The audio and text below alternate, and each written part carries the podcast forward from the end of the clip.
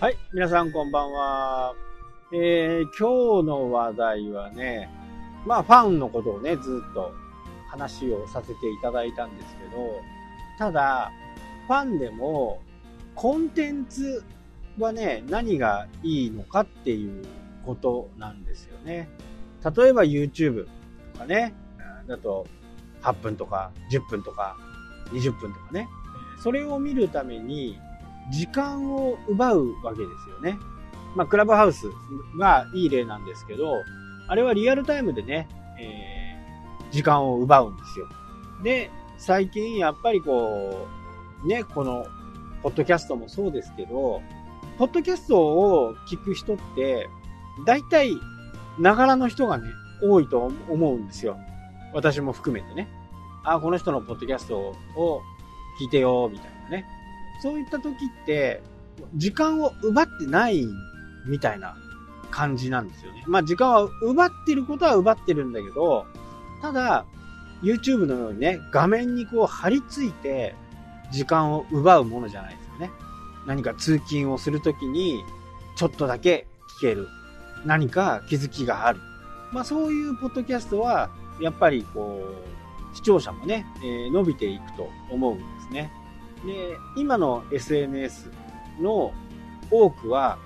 時間の奪い合いなわけですよね。これはプラットフォームがそうさせてます。Facebook、Instagram、Twitter。より自分のプラットフォームに長くいてほしいような工夫をしてるわけですよね。でも、そうなると、時間の奪い合いをずっとしてる感じになるわけですよ。で、時間って本当に大切なもので、これ20、よくね、言われるのが、24時間は、どんなにお金持ちでも、どんなに貧しい人でも、同じ時間なんですよ。僕みたいな庶民と、サウジアラビアのね、石油を、時間は違うってことはないんですね。同じ時間だけ。なので、この時間をどう大切にしてもらえるかっていうことで、やっぱり今注目なのはこの音声なんですよね。通勤の時に聞ける、ちょっと寝る前に聞く、ご飯を作りながら聞くとかね。そういうことができる風になるのが、やっぱ今後のコンテンツのね、あり方であると思うんですね。統計的に言うと、高所得者の方が、この音声に興味を示しているっていうね、データがあります。で、そういう人たちが自分のファンになってくれた時には、先日言ったようなね、クラウドファンディングでお金をドンと出してくれる。まあ、そういう風になっていくわけですよね。まあ、いつもいいこと言ってもらってるから、俺は1万円払うよとか、はたまたもっとお金持ちの人、10万円払うよ。100万円払うよ。っていう人もね、現れる可能性があるという。でも、無料のコンテンツでね、えー、楽しんでいるような、まあ、中高生とかね、そういう人たちはもう YouTube の面白い動画をずっと見てるわけですよね。その人たちの時間の考え方と、やっぱり経営者っていう部分の時間の捉え方って、これまるで違うわけですよね。言い方悪いですけど、そういうエンタメ見てるぐらいだったら本読もうとかね。エンタメ聞見てるぐらいだったら、ポッドキャスト聞こうとか、Audible 聞こう。そういう風になっていってるわけです。なので、この、今は直接的な時間の奪い合いですけど、今後はね、この耳の時間をどう奪うかっていうことに、どんどん世の中はシフトしていく。まあ、YouTube のね、規約がどういう風に変わっていくかっていうことは大きなちょっと変わり目なんですけど、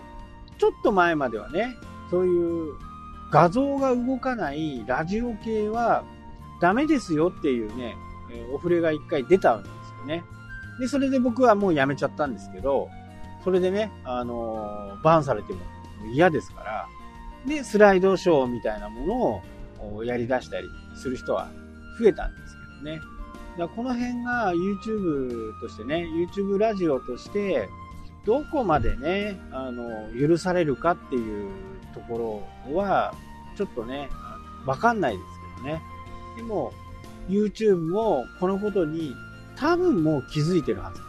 どうやってやっていこうかっていうことを考えてる。画面を見てたらね、広告がポッと出て、その広告を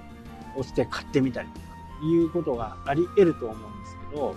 ぱり何かをしながらのね、ながらだと、なかなかわざわざまた戻ってね、その広告を開くっていう行動はなかなかしづらいですから、まあ、この辺をどう YouTube は考えているのかなと。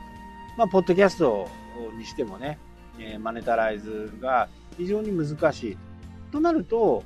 やっぱり一番考えられるのは、コミュニティをね、作って、その中で音声を発信していくっていう風な形。これだと、メンバーシップみたいなね、えー、形で、